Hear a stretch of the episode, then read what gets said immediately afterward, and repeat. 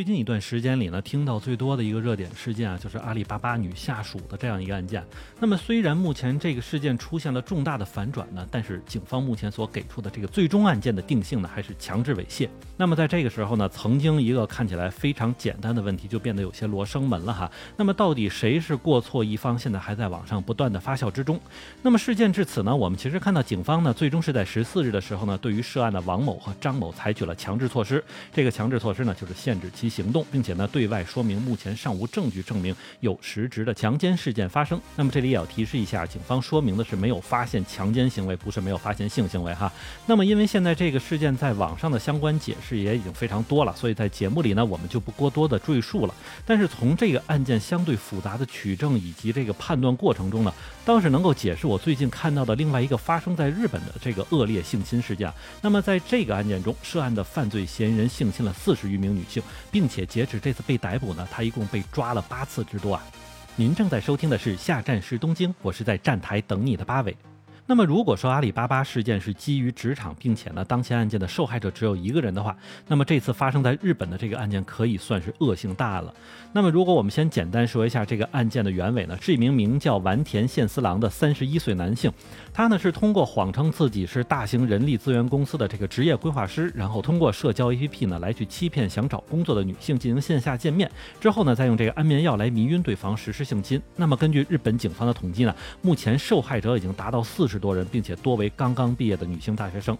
那么这里也要说明一下，为什么这个受害者多是女大学生的原因，就是因为日本社会中呢，对于新生毕业这件事儿，有点类似咱们校园招聘啊，或者是针对新生的这个统一招聘活动。那么日本就管这种入职活动叫做新卒。那么其实整体上就是跟咱们的这个校招是同一个意思啊。但是在这里面呢，咱们之前做节目中就提到过了。那么就是日本人做一件事儿呢，非常喜欢先做规划哈。所以对于毕业找工作这件事儿呢，那就一定要好好规划一下。那么这样一来呢，类似犯罪嫌疑人丸田宪四郎这样的有着漂亮履历，并且懂得如何进入一家公司的人呢，就非常招人喜欢了。而且根据警方对他的第八次逮捕，并且到他家去搜查的时候，就发现他家里竟然存了七百余片这个安眠药的药片。那么这个事情想起来真的是非常可怕了。但是现在问题的重点就来了哈，如果按照一般的想法，这种人首次犯罪如果被定义为强奸的话，那么无论是在哪个国家哈，他人生基本就结束了。但是对于这个丸田宪四郎这一次上了日本本的这个新闻头条，相反是因为他被逮捕了八次哈。那么我也看到很多的这个日本的主流媒体在标题上都注明了第八次逮捕。那么对于他为什么前七次逮捕没有被绳之以法，目前也是日本民众们纷纷讨论的一个事儿哈。因为这个丸田宪四郎的首次作案已经可以推至这个二零一七年的时候了。当时呢，他是在银座的一个酒吧里用安眠药迷晕了一位前来讨教入职问题的女性大学生，然后在他消停了三年之后呢，又分别在二零二零年。十一月、十二月、二零二一年的一月、三月和五月，五月里这边他是犯案两次哈，以及六月还有最近的八月中进行了作案。那么在八月里边也是他第八次犯罪被捕的情况。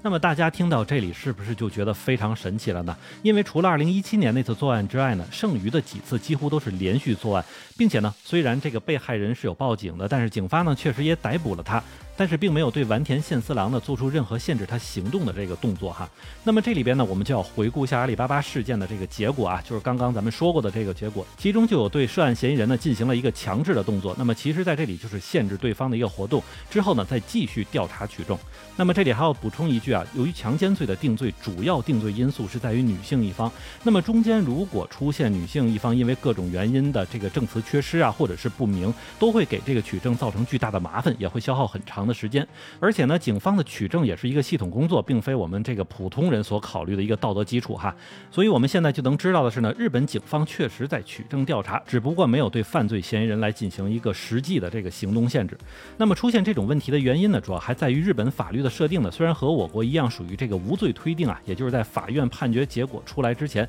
都先会假设被告是无罪的。那么，也就是为什么我们一直称呼是犯罪嫌疑人而不是罪犯。那么，虽然日本警方目前呢还没有对外说明丸田宪四郎这几次逮捕之后的这个行动限制方式啊，但是我们从一些周边的新闻和日本法律信息中呢，就能找到一些端倪。首先呢，这个日本是有对看守所的一个概念的哈，也就是对于那些杀人啊、有严重伤害或者有可能破坏证据出逃的人呢，他们在审判之前都会待的这样一个地方，其实就是拘留所啊。那么不过呢，似乎这样一个限制在一定程度上是可以被缓解的，并且呢，会变成这个在宅行动限制的一种方式，而且特别还是在现在在。日本这个新型冠状病毒的这个疫情在肆虐的当下，对于一些非重罪的这个犯罪嫌疑人呢，警方和这个法院都会要求其是在宅来等待进行传唤。那么这点呢，其实我们甚至可以参考之前那个日产前总裁戈恩案件就能知道啊，就这么大的一个经济犯罪的大佬，当时就是在自己家里被限制行动的。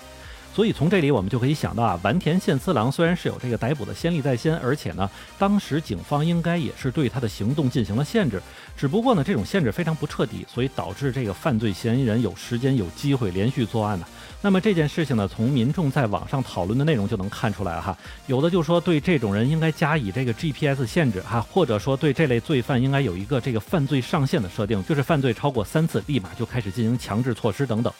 那么在说完这些之后呢，我们再来看看他第八次逮捕之后的结果啊。那么就是因为现在这个事情已经闹到舆论愤然的一个层面上了，所以警方呢应该不至于给他放回去。那么等待完田宪四郎的结果就一定是进监狱没跑了。那么如果按照日本刑法的第一百七十八条第二项强制性行为，也就是强奸这件事情，将会判处五年以上有期徒刑。而且根据完田宪四郎之前的这个多起犯罪呢，应该估计是让他能够登顶一个很高的这个监禁期限了吧。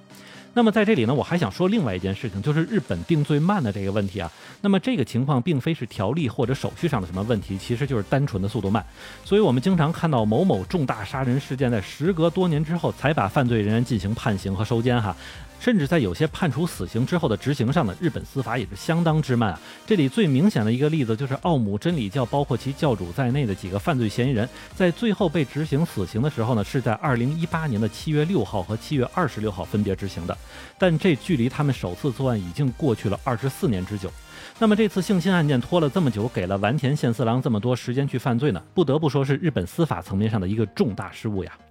那么感谢大家收听，下站是东京，我是在站台等你的八尾。